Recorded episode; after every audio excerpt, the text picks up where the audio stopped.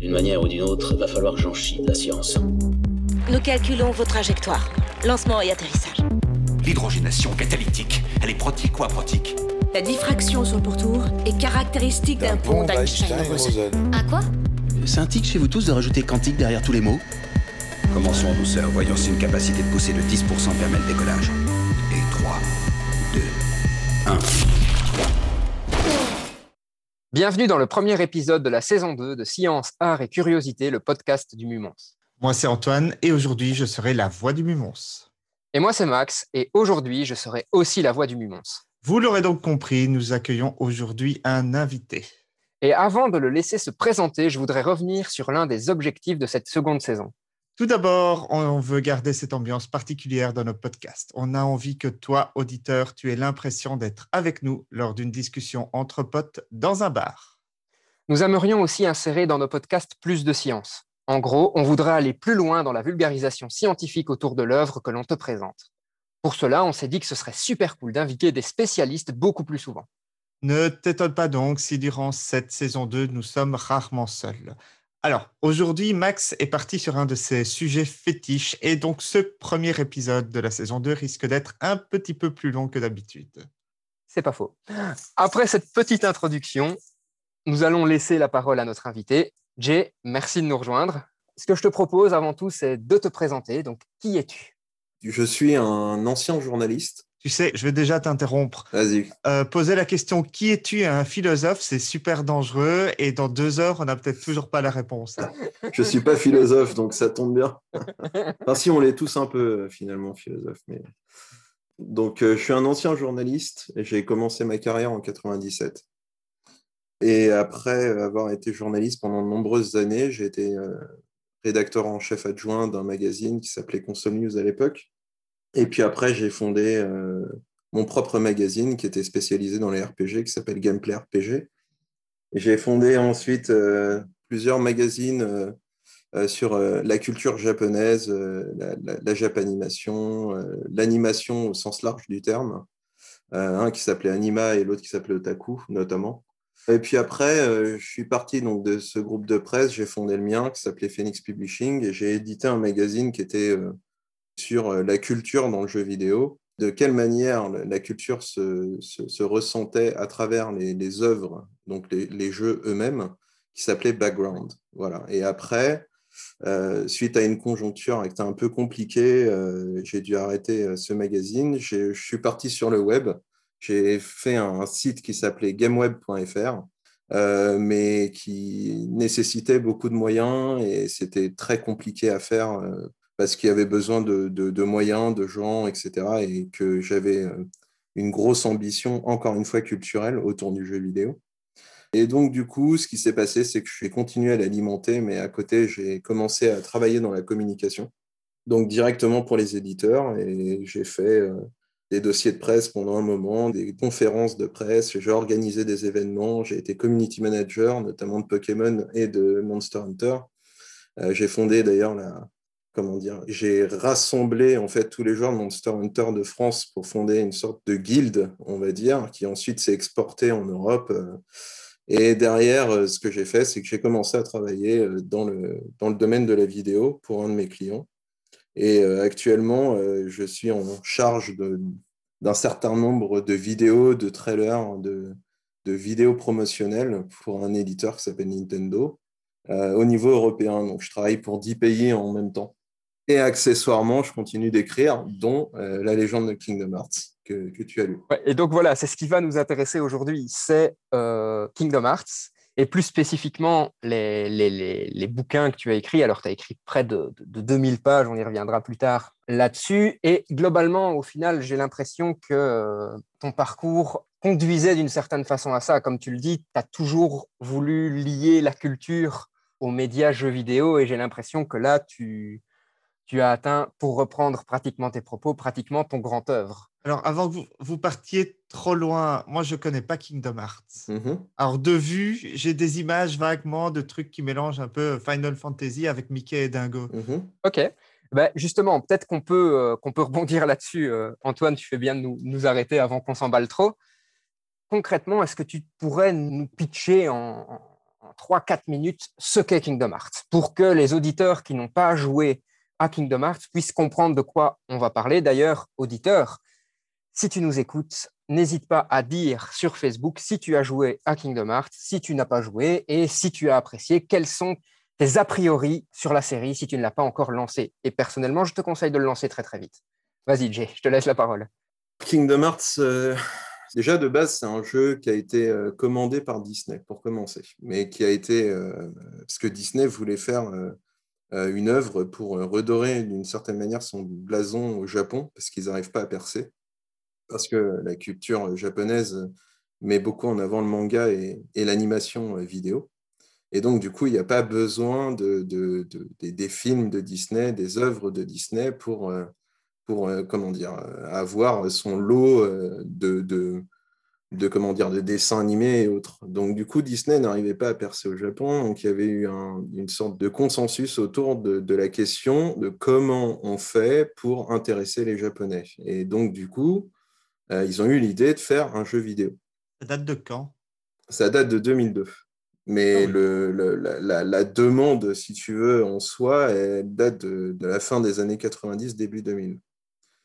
Donc ça corroborait avec, euh, avec un autre euh, projet qui était de faire une sorte de Disney World euh, pour le Japon, à Tokyo.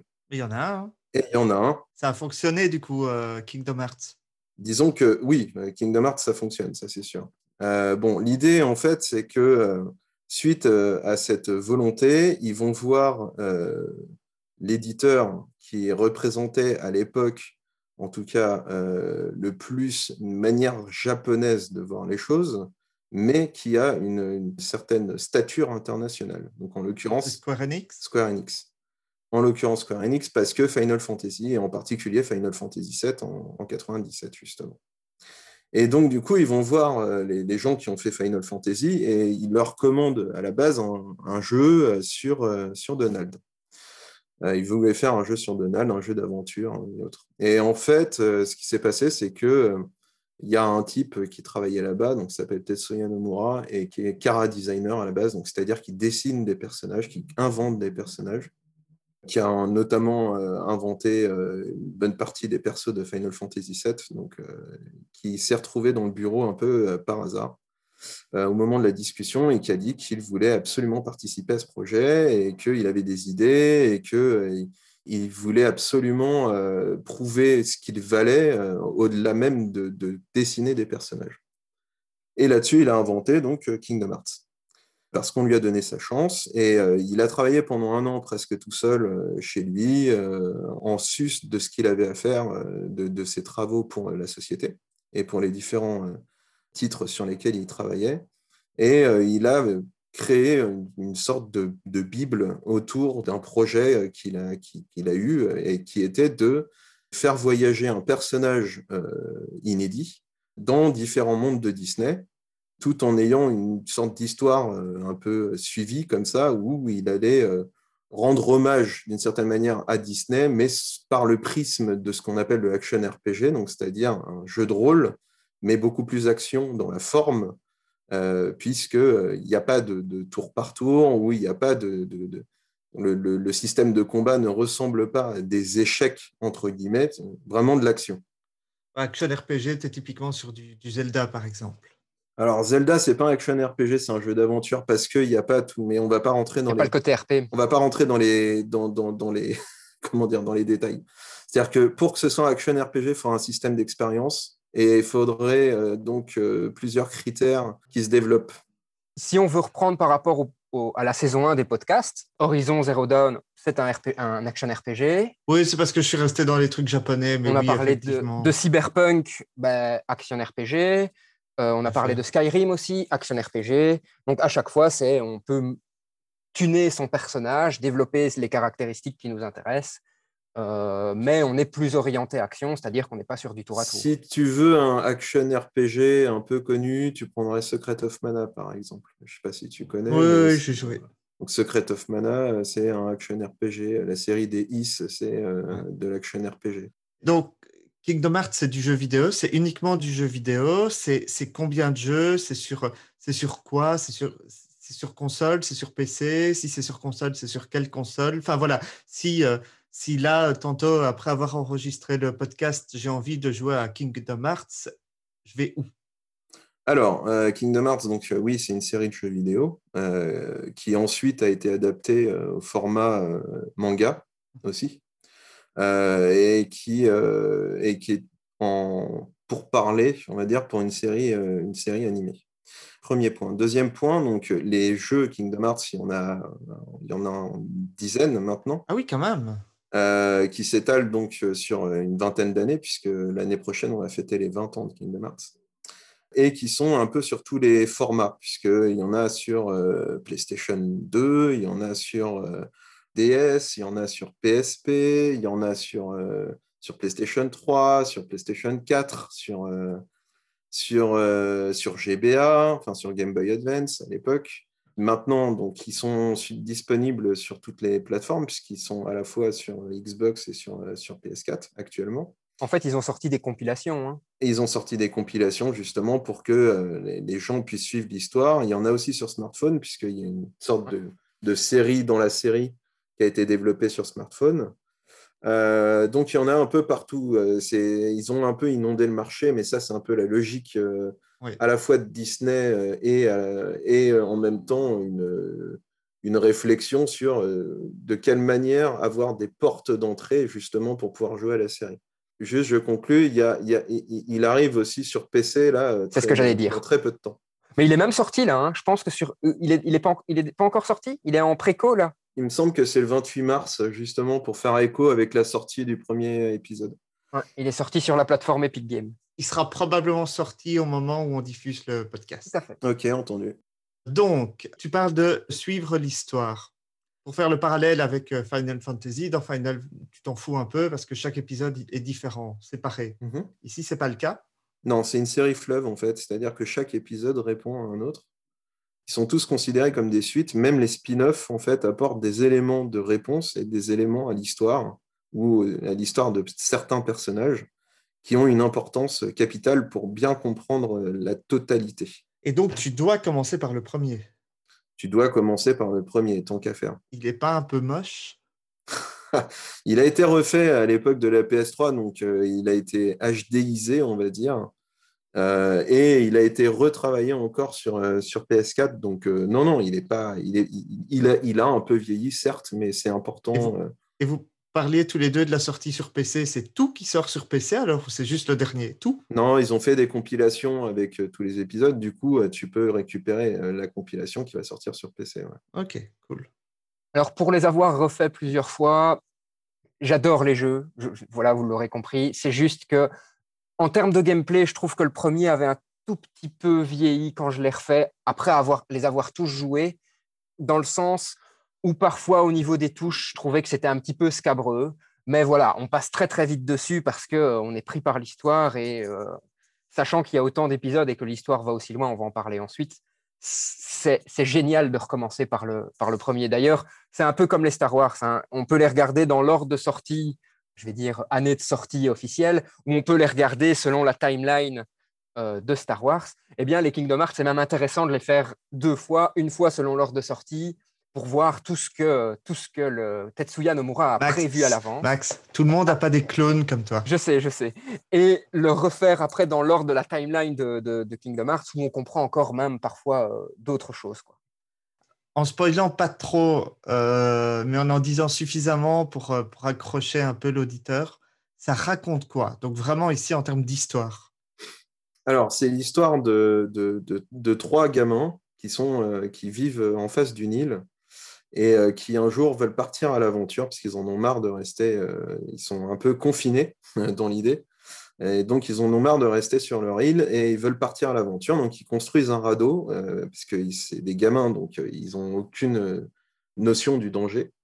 Et il se trouve qu'il y a un événement un peu bizarre, puisqu'ils rencontrent une, sorte de, personnage un peu austère, comme ça, dans une grotte, qui leur dit que leur monde a été connecté, que, que, en gros, il va se passer un événement terrible d'ici peu de temps et que de toute façon, c'est inéluctable, ils ne peuvent pas y échapper. Et effectivement, le soir même, ce qui se passe, c'est que quand ils, ils voient qu'il y a une sorte de manifestation un peu météorologique autour de leur île. Donc, ils se rendent sur l'île pour voir ce qui se passe. Et il se trouve que bah, les trois amis se retrouvent séparés. Il y en a un qui, qui, est engouffré dans les ténèbres. Et il y en a une qui disparaît, qui est comme si elle était enlevée, mais en gros, c'est son spectre qui est enlevé d'elle-même, donc euh, son corps disparaît. Euh, et, il y a le héros donc qui se retrouve en possession euh, d'une sorte d'épée clé, la Keyblade, qui lui permet d'affronter des, des ombres avec des yeux jaunes qui apparaissent un petit peu partout et des grands monstres. Et son île est détruite. Il aspiré dans une sorte de vortex et là il atterrit dans un monde euh, sorte de carrefour où il ne tarde pas à faire la rencontre de euh, Donald et euh, Goofy et Dingo, qui eux font partie du, royaume de Disney et qui sont là pour une mission. Ils doivent à tout prix trouver justement le porteur de la clé parce que leur roi à eux, donc Mickey en l'occurrence, a disparu. Voilà. Et donc les trois vont s'associer pour partir à l'aventure et euh, vont aller de monde Disney en monde Disney et vont se rendre compte que euh, les événements euh, qui ont touché l'île ont, déjà détruit d'autres mondes, et que c'est une présence maléfique, en l'occurrence du nom de la sorcière de, Disney, donc de la sorcière de, la Belle au Bois dormant, qui serait derrière tout ça et qui aurait une sorte de coalition, qui aurait créé une sorte de coalition des principaux méchants de Disney euh, pour pouvoir euh, envahir euh, les différents mondes et les priver de, leur lumière de façon à récolter les ténèbres dans un but qu'on ne connaît pas. Et sans trop spoiler, il y a une sorte d'éminence grise qui se trouve derrière et qui est un personnage inédit dans les mondes de Disney et qui, lui, a une, une sorte de, de, volonté tout autre. Voilà, et ça, ça lance la série. Ok. Alors, tu l'as dit, on retrouve les mondes de Disney, on retrouve les personnages de Disney, on retrouve des personnages inédits, mais on retrouve aussi pas mal d'influences de, Final Fantasy. C'est d'ailleurs parfois une, critique qu'on émet envers la série, un Kingdom Hearts. On dit, bah oui, voilà, c'est un mélange entre Disney et Final Fantasy, c'est un espèce de pot pourri, donc c'est fait pour les enfants puisque c'est Disney je sais que dans tes bouquins, tu, démontes cette phrase plusieurs fois euh, dans, tous les sens et il n'y a aucun souci à ça. Je voudrais juste justement que tu reviennes sur cette phrase et que tu nous expliques en quoi cette phrase est complètement fausse en fait. En fait, le truc, c'est que euh, elle n'est pas complètement fausse, mais il y a plusieurs niveaux de lecture dans Kingdom Hearts. Euh, au premier niveau de lecture, c'est-à-dire vraiment au niveau zéro, c'est effectivement ce qu'on peut voir, parce que d'un point de vue visuel, on a effectivement la rencontre de Final Fantasy et des mondes de Disney.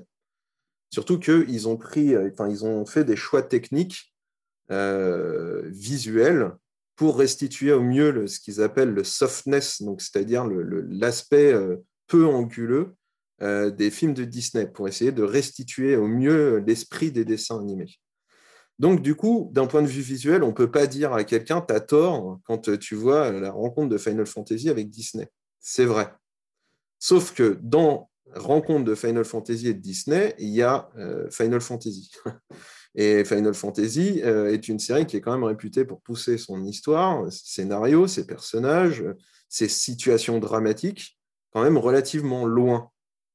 Et c'est effectivement ce qui se passe, importé, on va dire, dans les mondes de Disney, qui eux-mêmes ont leur propre lot de tragédie et qui sont révélés par justement euh, une sorte d'étrangers qui débarquent à l'intérieur des mondes pour euh, se, avec un, œil nouveau, on va dire. C'est comme si tu avais les mondes de Disney qui étaient euh, comme si tu regardais un film à la télé de Disney, d'accord? Et que d'un seul coup, tu as, une sorte de caméo ou un personnage qui vient d'ailleurs et qui entre à l'intérieur du monde de Disney pour mieux révéler en fait quelle est sa face cachée. Et c'est exactement ce que raconte Kingdom Hearts. C'est clair. Je suis complètement d'accord. Ça, c'est le, premier, le premier point. Le deuxième point, c'est que euh, il y a une capacité en fait à, juger par rapport au visuel qui est complètement erronée. Les films de Disney eux-mêmes racontent des choses euh, qui, euh, sous, couvert de naïveté, font référence à des contes qui eux-mêmes sont euh, généralement, enfin, renferment un second message occulte, on va dire, euh, qui lui vient de beaucoup plus loin dans l'histoire. Donc, euh, en gros, Disney lui-même était un passeur d'histoire, c'est-à-dire qu'il récupérait des contes qu'il a remis au goût du jour en, leur donnant un happy end la plupart du temps, parce que euh, il en avait besoin d'un point de vue psychologique, ayant eu une, enfance absolument atroce. Euh, et donc, du coup, le message, si tu veux, des contes qui sont à l'intérieur des films, euh, lui, demeure entier. Tu peux donner un exemple, peut-être, un, exemple qui t'a marqué? Je vais te donner un exemple concret qui, qui, est assez amusant. Bah, la Belle au Bois dormant, puisqu'on en parlait. Euh, c'est quand même l'histoire euh, d'une princesse qui, euh, à peine à sa majorité, s'endort dans son royaume et, parce qu'elle est victime d'une sorcière qui ne tolère pas en fait qu'elle soit vivante. Par ailleurs, il y a un prince donc qui va être, qui va venir et qui va, qui va venir la réveiller, affronter la sorcière, le mal, qui va se transformer en dragon en plus, euh, pour pouvoir euh, bah, à la fois libérer la princesse de, son maléfice et à la fois euh, devenir d'une certaine manière le futur roi. Bon, derrière cette histoire de Belle au bois dormant, il y a un message occulte qui a été passé à travers le conte lui-même, parce que à une période, il y a eu une sorte de, volonté de l'Église pendant les mille ans, c'est-à-dire pendant le Moyen Âge, il y a une volonté de l'Église de, s'affranchir définitivement du paganisme, et en l'occurrence de, tout euh, ce qui était la sagesse du passé, pour pouvoir imposer sa propre sagesse. Et donc, du coup, toutes les œuvres ont été réécrites, ou plus ou moins, de façon à donner un sens religieux à l'intégralité des œuvres. Le seul truc qui est passé un peu sous le scope, sous le, sous le radar de l'Église, ce sont les contes, parce qu'on considérait que c'était pour les gamins. Et finalement, c'était un formidable vecteur païen pour continuer à distiller des messages qui ensuite ont été révélés à la Renaissance. Et en l'occurrence, La Belle au Bois dormant, puisqu'on en parle, ça raconte euh, l'histoire de ça, en fait, c'est-à-dire de la sagesse primordiale, la beauté, d'une certaine manière, qui serait resté endormi pendant mille ans, donc c'est-à-dire pendant euh, le Moyen Âge, pendant le règne de l'Église, qui est euh, symbolisé par les racines qui sont autour des, racines et, les, et les, les, pics, tu vois, qui sont autour du château. Et le prince qui vient pour le libérer, c'est la modernité, qui va s'imposer en destituant le roi et en devenant le nouveau roi. Donc, quelque part, à la Renaissance, on te raconte ce qui s'est passé dans l'histoire sous le prisme d'un conte. Voilà. Et donc, on a une, vision quand même qui est, euh, assez euh, simpliste des contes, assez simpliste des mythes, alors que ça raconte à la fois l'histoire et à la fois l'humain. Et on a tort, en fait, de les sous-estimer. Et Disney avait très bien compris ça, et c'est pour cette raison qu'il a fait des films basés sur les contes, parce qu'il y avait un besoin urgent qui ne tombent pas en désuétude, qu'ils arrêtent d'être euh, sous-considérés et qu'ils deviennent euh, des produits d'appel, à la fois effectivement pour monter un empire derrière, c'est une évidence, mais aussi et surtout pour euh, transmettre un message et éviter qu'il tombe dans l'oubli. Quand tu dis message occulte, il faut prendre le terme occulte pas avec l'aspect négatif de ce qu'on peut imaginer derrière l'occulte, mais plutôt comme un message caché, un message qui n'est accessible que si, comme tu le dis dans tes bouquins, on a été initié et qu'on peut interpréter les, différents degrés de lecture. Hein, on est bien d'accord. On peut considérer le mot ésotérique plus, plus euh, adéquat. Euh, parce que d'un point de vue étymologique, ça veut bien dire ce que ça veut dire. Ça veut dire à l'intérieur. Et c'est exactement ça. C'est-à-dire qu'il y a un message à l'intérieur qui est caché par du symbolisme. Et à partir du moment où tu as les, les notions symboliques suffisantes, tu arrives à décrypter le message et le lien avec Kingdom Hearts. Donc, pour revenir sur Kingdom Hearts, parce que là, tu es vraiment parti sur la Belle au Bois dormant. je, venais sur, j'étais sur Disney en fait, et Disney étant l'une des constituantes de Kingdom Hearts, on retrouve la même profondeur C'est-à-dire qu'on utilise une profondeur ancestrale qui était déjà dans les films de Disney, mais qui était déjà cachée, et qui a été restituée à travers le jeu, avec en plus la volonté euh, euh, culturelle et dramatique déjà des Final Fantasy. Donc déjà, si tu veux, quand tu dis c'est la rencontre entre Disney et Final Fantasy, effectivement, c'est la rencontre entre Disney et Final Fantasy. Mais qu'est-ce que ça veut dire la rencontre entre Disney et Final Fantasy? Est-ce que c'est d'un point de vue uniquement visuel et donc naïf? Ou est-ce que c'est la rencontre de deux mondes qui, d'une certaine manière, sont des héritiers d'une sagesse primordiale et qui essayent de la faire perdurer? C'est exactement ce que raconte Kingdom Hearts. Si après ça, vous n'avez pas envie de jouer à Kingdom Hearts, je ne comprends pas trop, mais c'est un avis purement personnel.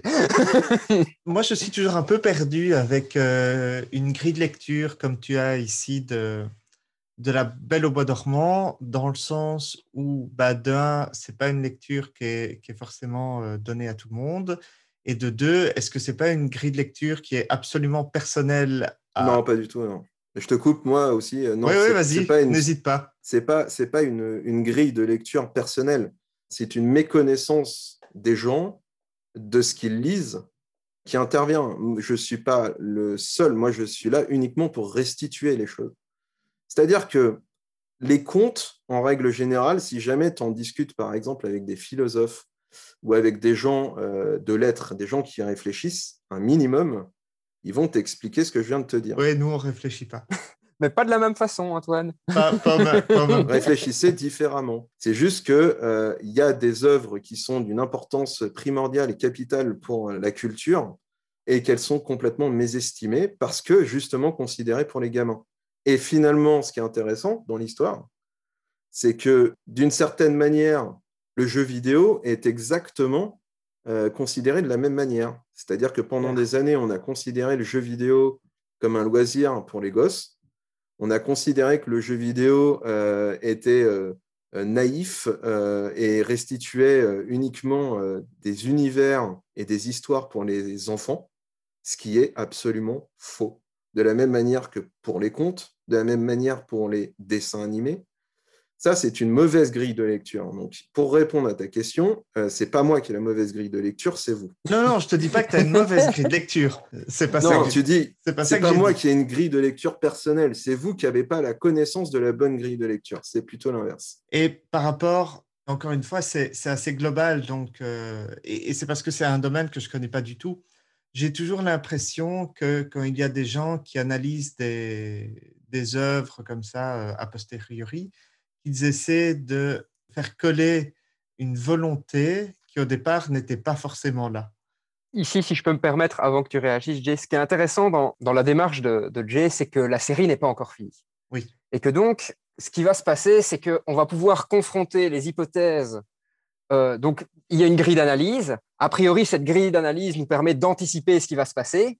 Et donc, à un moment, on va pouvoir confronter ce qui, en 2021, a été imaginé à ce qui va effectivement se passer dans le futur de la série. Ah, ce qui nous dira concrètement si la, la, grille de lecture était la bonne ou si on s'est complètement planté.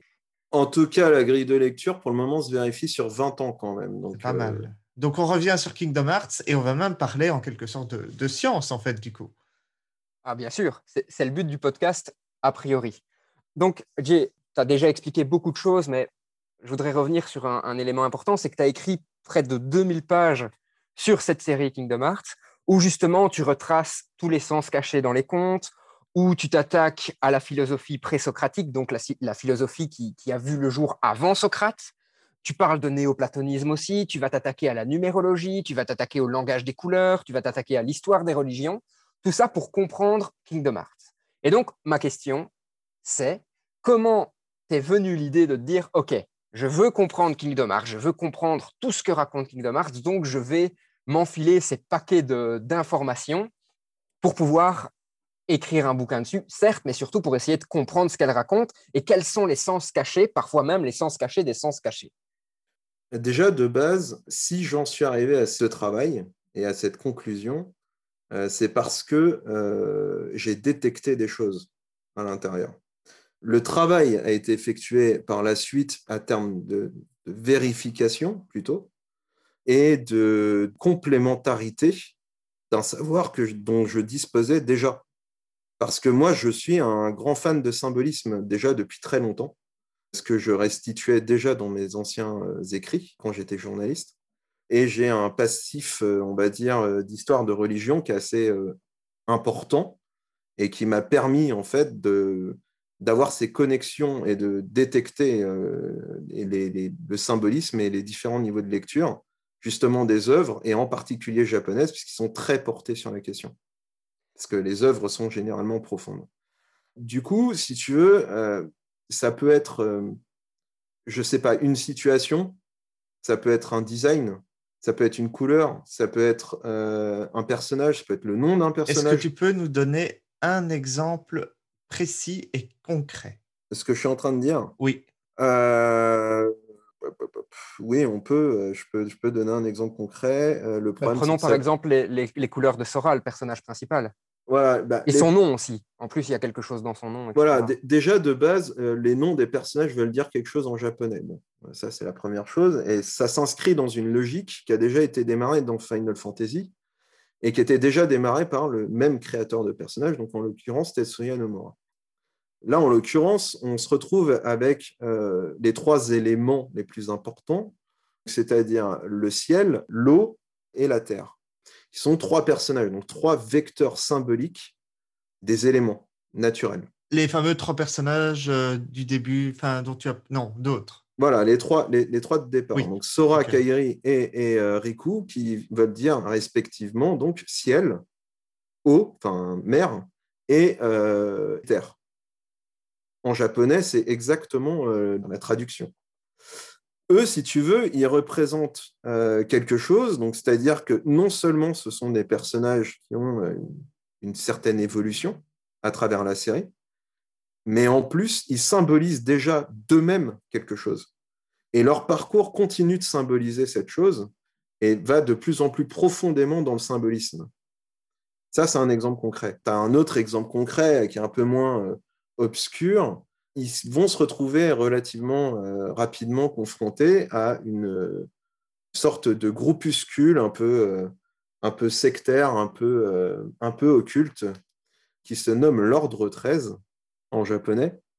Et l'Ordre 13, pourquoi ils portent ce nom? Parce que déjà, ils sont 13. Alors pourquoi ils sont 13 Et pourquoi ils ont cette tenue? Et pourquoi ils agissent de cette manière? Voilà, tout ça trouve son, son, comment dire, son sel trouve son cœur euh, à l'intérieur du symbolisme. C'est-à-dire que ce n'est pas un hasard si jamais ils affrontent 13 personnages. Il y a une logique derrière. Donc, cette logique est numéraire, donc amène à la numérologie et donc, du coup, à un symbolisme. Ça, c'est un exemple concret. Autre exemple concret, qu'est-ce que je pourrais citer d'autre? Par exemple, il y a un des personnages qui a une trajectoire euh, qui est euh, mi-lumière, mi-ténèbres. D'accord? C'est-à-dire une sorte de trajectoire un peu médiante entre les deux. Et ce personnage, il se trouve que dans un des épisodes, à un moment, il va avoir un bandeau sur les yeux pour pouvoir agir. Bon, le bandeau sur les yeux, donc, ça, ça symbolise quelque chose, encore une fois. D'autant qu'à partir de là, il a une sorte de comportement et son phrasé, enfin son, son langage change parce qu'il a investi d'une sorte de mission. Bah, ce bandeau sur les yeux fait référence à une ancienne déesse. La déesse de la justice? Exactement, la déesse de, la justice. Et la déesse de la justice n'est pas, enfin, la justice n'est pas aveugle. Libra. Ouais, elle non, Libra bien avant. Pardon. voilà. Mais peu importe, on ne va pas rentrer dans les détails. Euh, toujours est-il que voilà, il, il, se retrouve avec une sorte de mission divine sur Terre qui d'une certaine manière, va répondre par rapport à la trajectoire et à l'évolution du personnage principal. Donc, ça, il devient personnage secondaire. Enfin, ce personnage qui va avoir les, yeux bandés va devenir personnage secondaire, mais vecteur hyper important pour l'évolution du personnage principal. Et tout ce qu'il va faire et toutes ses actions derrière font référence justement à la mythologie. Encore un exemple concret ce qui est intéressant, au-delà de tout ce que tu racontes, donc comme je le disais, tu as, écrit énormément de pages là-dessus, c'est que moi, dans les bouquins que tu as écrits, j'ai trouvé ça super intéressant, c'est qu'il y a toute une partie vulgarisation, c'est-à-dire que avant de nous expliquer le symbolisme dans Kingdom Hearts, tu nous, tu nous expliques le symbolisme. C'est-à-dire que euh, tu rentres dans le, détail des, des, contes, on l'a dit, tu rentres dans le détail de la numérologie, du panthéon euh, grec, romain, de leur évolution, etc. Et donc, en quelque sorte, tu utilises un média qui est le jeu vidéo pour faire une initiation et pour euh, faire pratiquement une, introduction, je vais dire, et une vulgarisation autour de la philosophie. Est-ce que tu es d'accord avec ça? Euh, Plus ou moins, disons que pour que les gens comprennent, en fait, tous les jours de ta vie, tu utilises des mots, tu utilises des couleurs, tu utilises des, nombres, tu utilises des chiffres, tu utilises des, noms de jours de la semaine qui, à chaque fois, veulent dire quelque chose. Sauf que les gens ont complètement oublié ce langage, entre guillemets, parce que c'est, c'est devenu courant. Euh, quand tu dis, euh, je ne sais pas, euh, aujourd'hui, on a rendez-vous mercredi, tu vois, mercredi, qu'est-ce que ça veut dire? Bah, C'est un jour de la semaine, tu l'utilises bah, quasiment quotidiennement. Sauf que mercredi, comment il est né, en fait, ce mot mercredi? D'où il vient? Quelle est son étymologie? À quelle période on a commencé à utiliser ce mot mercredi? Voilà, tout ça, c'est intéressant parce que ça explique des choses, en fait. Et ces choses-là, tu les utilises, tu utilises du symbolisme tous les jours de ta vie, mais tu n'es pas au courant, en fait. Toujours est-il. Tous les jours, tu utilises des mots, je te dis, tu utilises des symboles, des codes, mais tu n'as absolument aucune conscience de le faire. Et finalement, ça fait écho à Kingdom Hearts, puisque Kingdom Hearts, le symbole principal, c'est quand même d'utiliser une clé pour ouvrir des serrures, pour ouvrir des portes. Et le symbolisme, encore une fois, n'est pas anodin. Et tu le retrouves, pour vulgariser un peu, tu le retrouves dans Matrix. Hein, pour pouvoir euh, continuer son évolution et comprendre, rentrer plus en détail dans les choses, tu es obligé d'ouvrir des portes. Et quand tu ouvres une porte, ça t'amène sur une autre porte, voire sur deux portes. Après, tu es obligé de faire un choix entre tes deux portes, etc. Et ça, c'est le mécanisme du cerveau. C'est exactement comme ça que fonctionne le cerveau.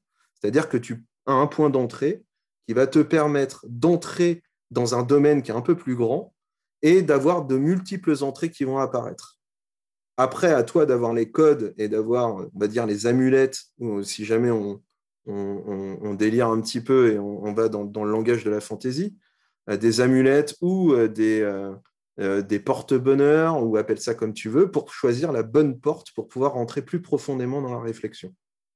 Et c'est exactement ce que j'ai fait en fait dans mon livre. C'est-à-dire que j'ai pris des portes d'entrée qui sont simples, par exemple les couleurs, les animaux qui sont cités à l'intérieur du jeu, euh, par exemple la numérologie, donc c'est-à-dire les, les, les, nombres, de quelle manière ils sont utilisés, pourquoi sont-ils utilisés, pourquoi on a le nombre 21 qui revient régulièrement dans Kingdom Hearts, par exemple. Et donc, pourquoi on a le nombre 21 qui revient régulièrement dans Kingdom Hearts? Bah, Je t'invite à lire mon livre.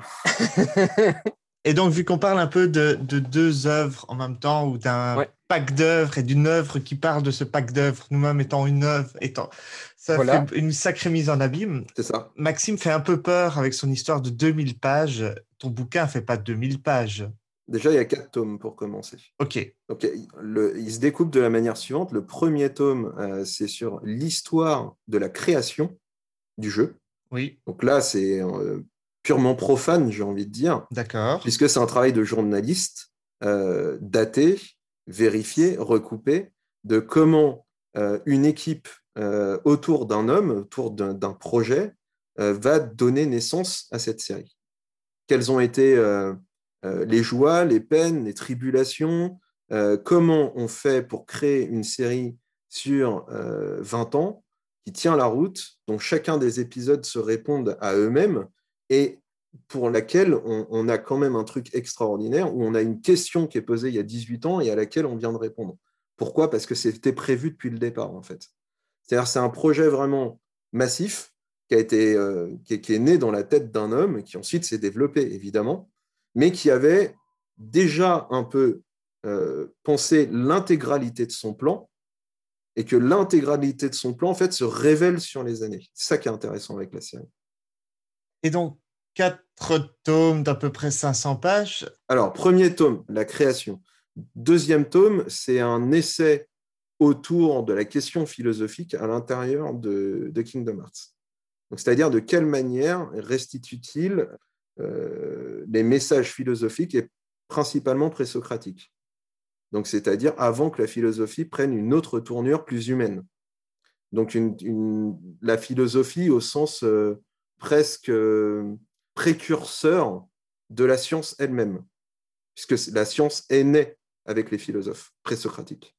Euh, donc ça, c'est intéressant parce que en plus, ce langage présocratique a une vision très contrastée, puisqu'on a une vision très scientifique qui va, qui va apparaître comme le futur de la philosophie, notamment par Aristote, et de l'autre côté, euh, une question beaucoup plus euh, mystique, qui est, elle, est abordée euh, par Platon. Et donc, j'explique à travers mon livre de quelle manière l'œuvre, donc Kingdom Hearts, se charge à la fois de la question scientifique, notamment en faisant des références astrophysiques qui sont hyper intéressantes, et de l'autre côté, la question mystique, qui, elle, verse dans l'occulte parce que son créateur est ce qu'on appelle un initié.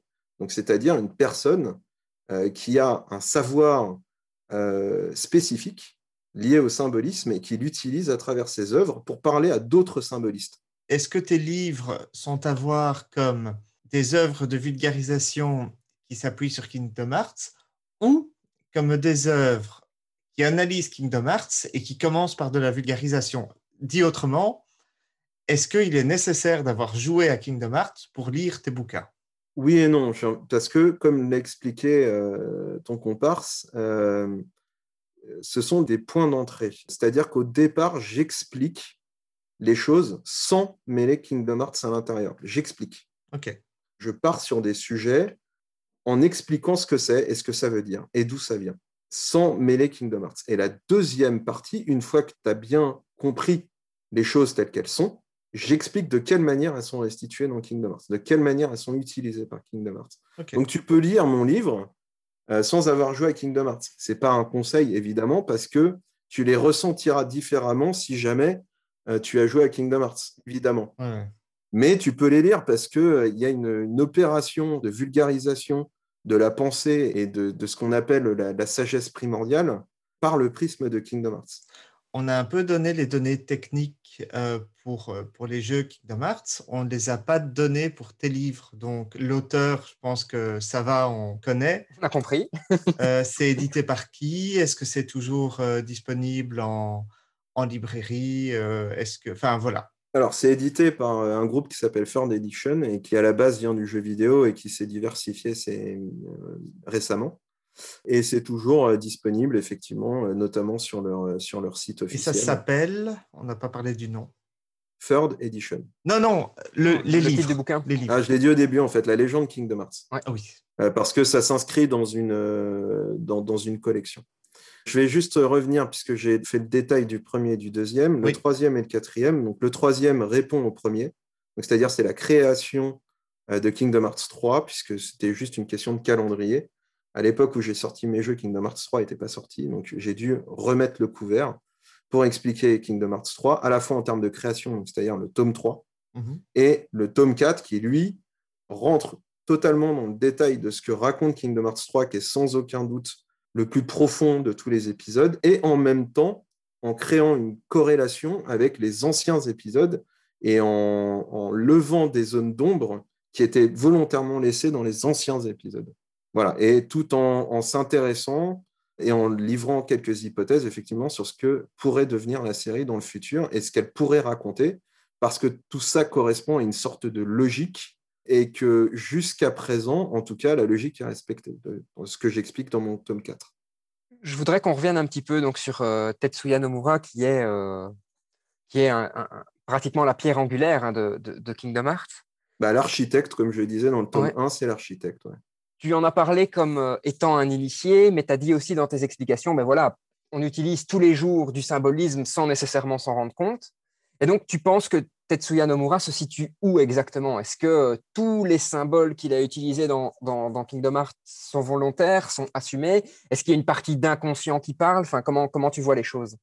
Étant donné la représentation et la manière dont les choses sont agencées à l'intérieur des jeux et se répondent, tout est volontaire.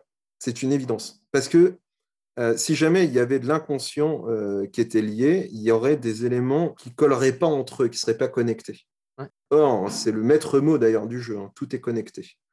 Les personnages, les situations, les lieux, les mondes de Disney choisis, ce que raconte l'histoire de manière suivie ou euh, de manière courte, donc c'est-à-dire sur un épisode, tout se répond et tout s'imbrique naturellement.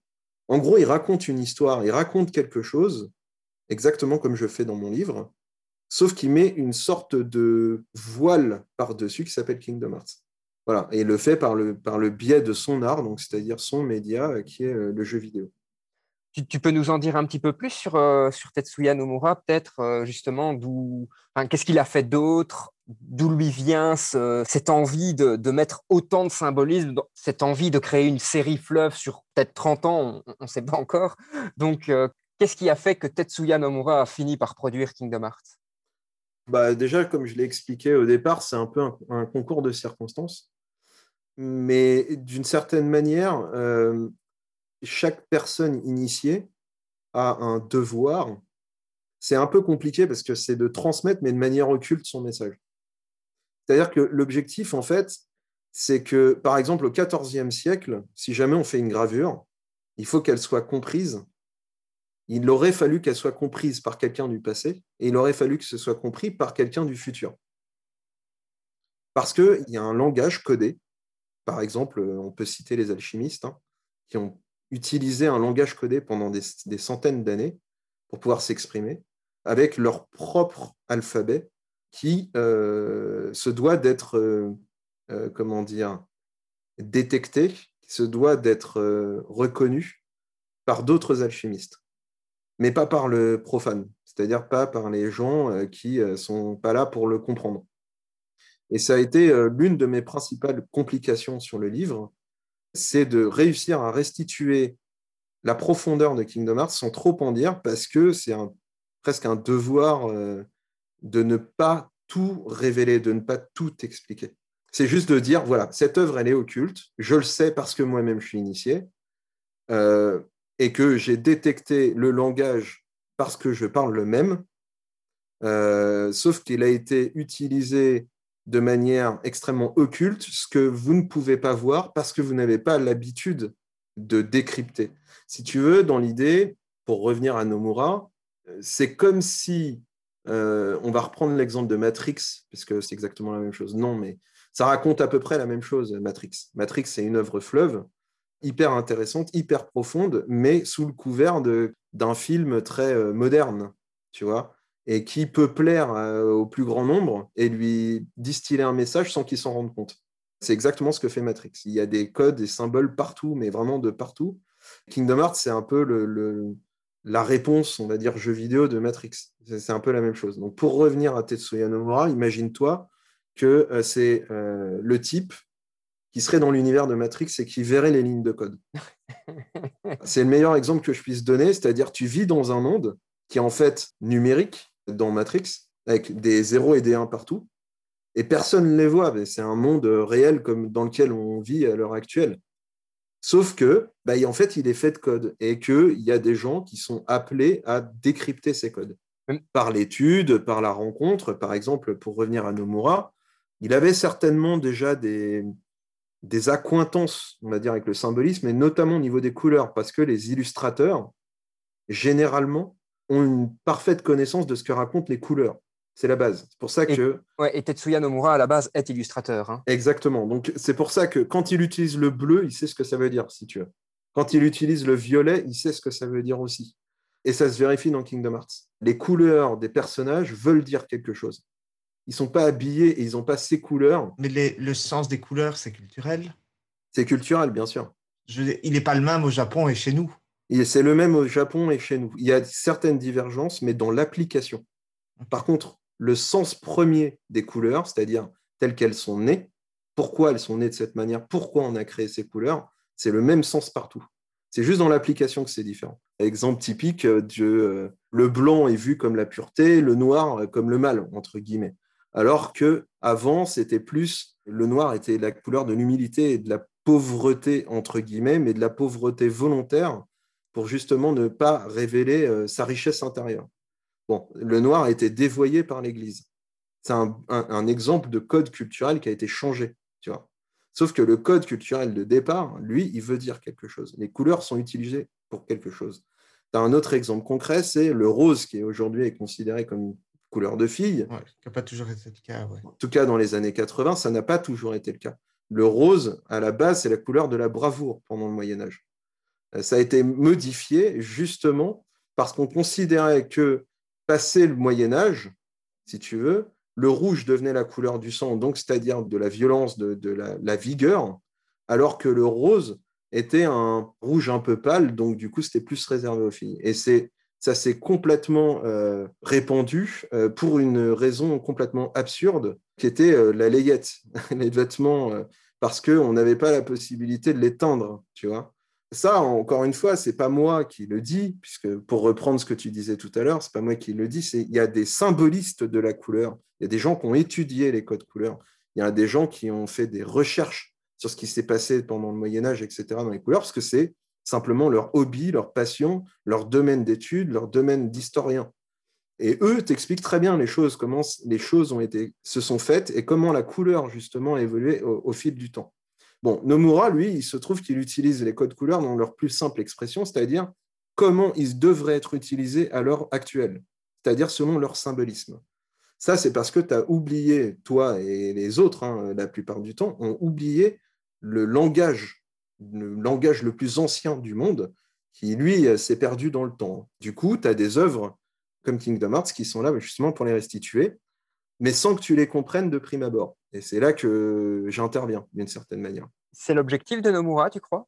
Entre guillemets, euh, euh, diffuser ce message comme les contes, comme Disney a pu le faire euh, Exactement. D'accord. Lui aussi, c'est un passeur d'histoire, c'est-à-dire qu'il il est comme Disney en son temps. C'est pour ça que c'est très intéressant qu'il travaille sur Disney d'ailleurs.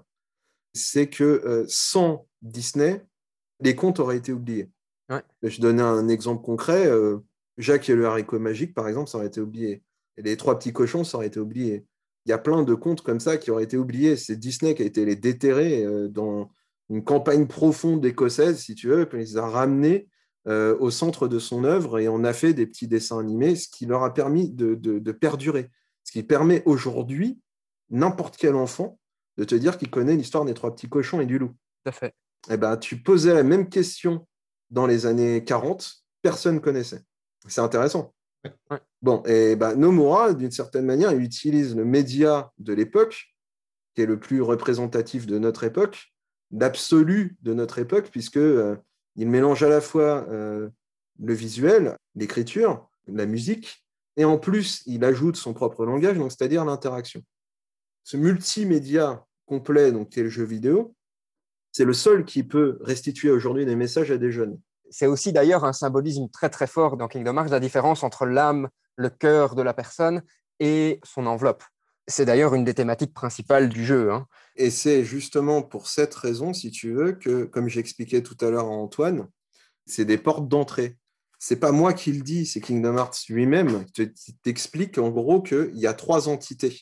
Il y a le corps, l'esprit et l'âme. Et ces trois-là, en fait, euh, ça vient d'où, tu vois? Et ça, été une porte d'entrée. Et cette porte d'entrée m'a amené à Platon. Et donc au néoplatonisme, donc c'est-à-dire de quelle manière Platon a essayé de survivre à l'émergence de la chrétienté, donc de la religion monothéiste, en étant porté par des gens qui en plus étaient mystiques. On peut prendre l'exemple de Plotin quand même, qui a beaucoup œuvré, et qui lui a en plus créé une sorte d'initiation en restituant aussi les messages pré- pré-socratiques, donc c'est-à-dire qui venaient euh, notamment euh, d'Égypte et, et notamment de Babylone, les premières civilisations en l'occurrence, et donc de la, ce qu'on appelle la sagesse primordiale. D'où tout le reste découle. Alors, ben, on va. tout doucement mettre fin à ce podcast. Encore deux questions. La première, c'est à qui conseillerais-tu cette œuvre? Et là, vu qu'on a abordé deux œuvres ici, c'est à qui conseillerais-tu Kingdom Hearts? Et à qui conseillerais-tu ton livre? Alors, Kingdom Hearts, je le conseille à tout le monde, déjà parce que c'est un bon jeu, tout simplement. C'est un pote à moi, tu vois. Lui, il conseille ses trucs à tout le monde aussi. Je suis sûr que ma grand-mère ne peut pas jouer à Kingdom Hearts. Oui, mais elle peut être intéressée par Kingdom Hearts. Ça dépend de l'ouverture d'esprit de ta grand-mère.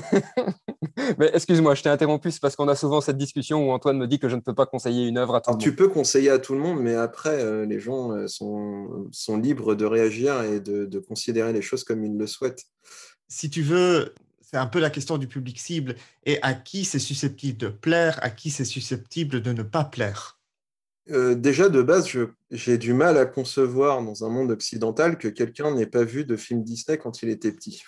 Premièrement. C'est pas faux. Euh, deuxièmement, euh, j'ai du mal à concevoir aussi, mais ça, c'est purement personnel, cette volonté absolue qu'a le monde occidental à nier ce qui le construit. On est à une époque où on a une volonté absolue de s'affranchir de ces modèles et de même mépriser ce qui nous a construit. Aujourd'hui, effectivement, euh, quand tu discutes avec les gens, il y a deux grands camps qui naissent. Tu as d'un côté les gens euh, qui, euh, d'une certaine manière, sont restés en enfance, ou du moins acceptent l'idée qu'ils soient éléments constitutifs de leur personne et de leur personnalité. Et il y a ceux qui méprisent leur propre enfance et leur propre construction mentale. Après, si jamais les gens ont décidé de nier ce qu'ils sont, c'est pas mon problème. Ok. Et ton livre? Alors, mon livre, euh, il est avant tout, évidemment, pour les gens qui ont joué à Kingdom Hearts. Ça, c'est évident.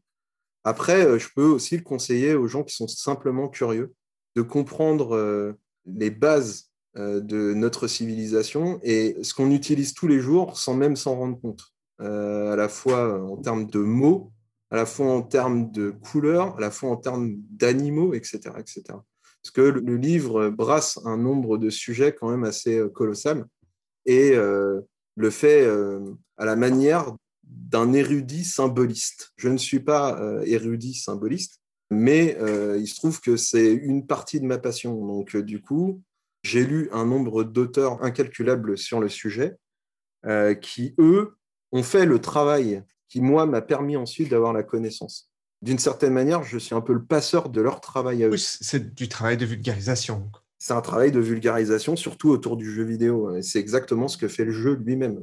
Et de la culture dans le jeu vidéo, je pense que c'est un élément super important dont on a déjà parlé au début, mais qui est de se dire que, euh, eh bien oui, le, le, jeu vidéo est un médium culturel et le jeu vidéo est médium de culture, c'est-à-dire qu'il peut reprendre la culture passée, les codes passés et les utiliser entre guillemets à sa sauce pour justement les faire, euh, les faire perdurer. Est-ce que tu expliques euh, pas mal dans, dans, ton livre? Je voudrais ajouter une question. Attends, je vais juste rebondir sur ce que tu viens de dire. Euh, pourquoi la littérature, pourquoi le cinéma pourrait être profond, alors que le jeu vidéo est d'une certaine manière l'aboutissement de tous les arts? Et pourquoi il ne le serait pas en fait? La base d'un jeu vidéo, c'est un créateur, c'est une équipe de créateurs, ce sont des gens qui réfléchissent, qui ont un cerveau, qui ont une culture, pourquoi euh, ce serait forcément uniquement de l'amusement et, un amusement débile Tu regardes euh, le MCU, donc c'est-à-dire Marvel euh, Cinematic Universe, qui s'appuie donc sur les comics. Les comics Marvel ne viennent pas de nulle part. Je veux dire, si jamais à l'intérieur tu as un personnage très important qui s'appelle Thor, même si c'est à la sauce américaine, ça n'empêche que aujourd'hui tu parles de Thor n'importe où dans le monde, tout le monde va te dire qu'il connaît Thor. Tu vois ce que je veux dire? Qu'il va connaître le personnage de mm. Marvel. Pour autant, euh, il restitue avant tout un dieu nordique. Est-ce que son Marvel, Thor, serait encore existant, entre guillemets? C'est pas sûr. Ce que je veux dire par là, c'est que, euh, quelle que soit l'œuvre, il faut absolument les regarder avec des lunettes de connaissance il y a toujours des choses intéressantes à, en tirer. C'est une question super intéressante à propos de Thor, parce que justement, Neil Gaiman dans American Gods tue Thor, alors que c'est probablement le, dieu, le dieu scandinave le plus, euh, le plus connu. Du coup, c'est moi qui pars en live. La question des dieux qui sont tués ou les dieux qui sont remis en question, c'est euh, un ressort classique de la littérature SF, puisque la science-fiction euh, ça veut dire ce que ça veut dire, c'est s'appuyer sur une base euh, science, scientifique, euh, pour la restituer de manière fictionnelle.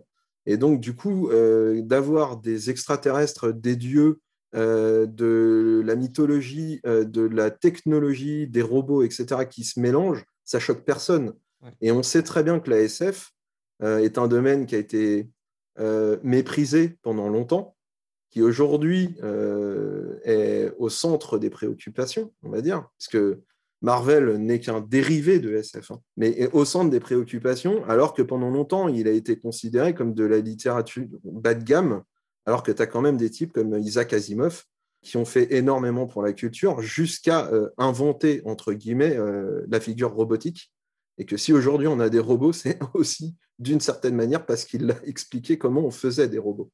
Donc, il faudrait simplement que les gens aient la volonté, la curiosité de comprendre que les œuvres sont souvent beaucoup plus profondes que ce que eux peuvent penser qu'elles sont et que c'est à eux d'avoir les bonnes grilles de lecture ou d'avoir des vulgarisateurs comme moi qui écrivent des livres sur le sujet pour les intéresser.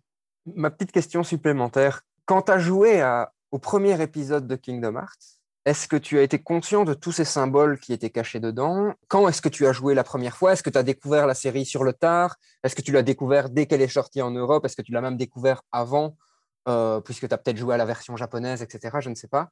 Et est-ce que tu as vu déjà des symboles et le potentiel de la série en, te disant, bah, dans 20 ans, elle sera toujours pas finie quoi? De base, par mon métier, j'ai même vu avant qu'il naisse, d'une certaine manière. Parce que j'ai vu, euh, vu son, son, reveal, comme on dit, son announcement, où euh, Square a révélé que justement, ils avaient une nouvelle série. J'avais déjà vu que Disney leur tournait autour. Et quand on a compris que c'était la concrétisation d'un truc qui avait été annoncé des années plus tôt, bah, j'ai jamais cessé de suivre le sujet.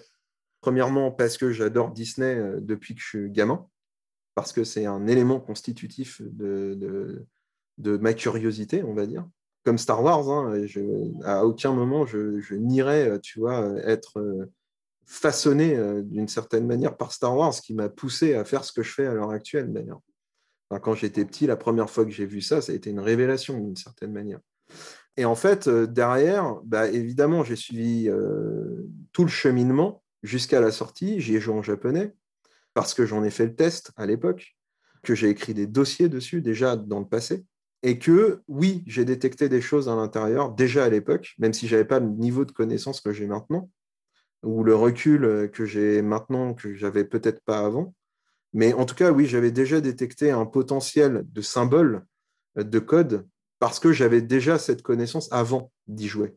Donc j'ai vu des choses dedans et je me suis dit que potentiellement c'était juste euh, de la citation euh, exotérique, comme je l'explique dans mon livre, comme le font très souvent les Japonais.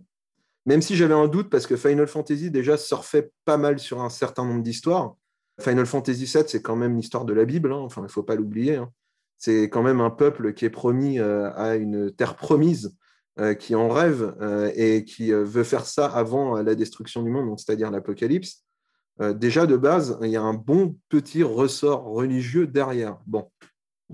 Donc tu te dis que si Final Fantasy le fait, et comme je savais déjà Disney symboliste, dit, la rencontre des deux va être intéressante, surtout si c'est Nomura qui le fait, puisque déjà dans la création des personnages, notamment de Final Fantasy VII ou de Parasitev ou autres, il y avait déjà du sens. Euh, si jamais il fait des, figures euh, grotesques, euh, notamment cet arbre séphirotique dans FF6, c'est que déjà il veut exprimer quelque chose. Donc ça date, si tu veux. C'est, son parcours culturel visible à travers ses œuvres avant et se concrétise avec Kingdom Hearts. De la même manière que mon parcours de symboliste, on va dire, mon parcours culturel se crée euh, en particulièrement avec les œuvres en règle générale, donc littérature, cinéma et jeux vidéo, euh, et se concrétise avec Kingdom Hearts et avec l'écriture du livre sur Kingdom Hearts. Jay, ben encore merci pour ce podcast. Auditeur, merci de, de nous avoir écoutés. N'hésite pas à interagir avec nous. N'hésite pas à nous dire si toi, tu as eu des a priori justement à jouer Kingdom Hearts ou justement si tu as joué et que tu n'étais pas conscient de tous ces symbolismes et que maintenant tu te dis ah, j'ai envie de les rejouer. Enfin voilà, et donc, Jay, on te laisse le dernier mot avec euh, la toute dernière question, qui est euh, la citation, euh, peut-être issue de Kingdom Hearts Alors, ce ne sera pas issu de Kingdom Hearts, mais c'est lié à la thématique principale de Kingdom Hearts, c'est le cœur a ses raisons que la raison même ignore. Merci beaucoup, à la semaine prochaine. Tu viens d'écouter un épisode du podcast du Mumons. Si cet épisode t'a plu, deviens notre ambassadeur et fais-le découvrir autour de toi. Si tu as des idées de sujets ou que tu souhaites enregistrer un épisode avec nous, surtout n'hésite pas à nous contacter. Rendez-vous sur mumons.be ou sur la page Facebook du Mumons.